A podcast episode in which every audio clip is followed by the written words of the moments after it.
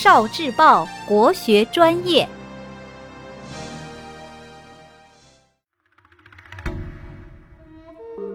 国学小书屋，三十六计，混战计之金蝉脱壳。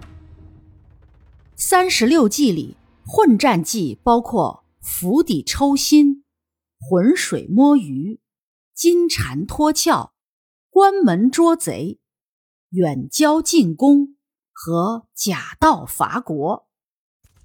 南宋时有个著名的将领，名叫毕在玉。一次，毕在玉率军与金兵作战，宋军寡不敌众，毕在玉打算撤退，保存实力。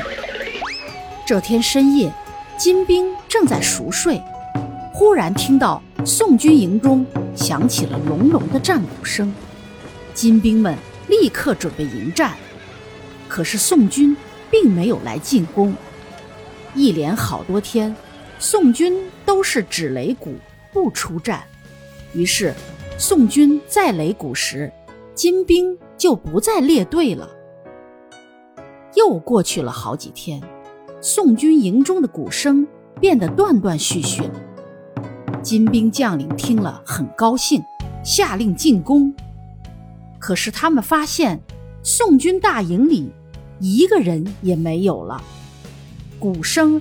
原来是每一顶营帐中都倒掉了一只羊，羊的前蹄下放着一面鼓，羊拼命挣扎，前蹄就敲响了鼓。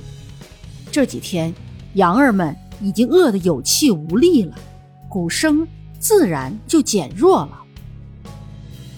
毕在玉一生用兵如神，奇迹迭出，其中悬阳击鼓。金蝉脱壳的这一计最为人称道。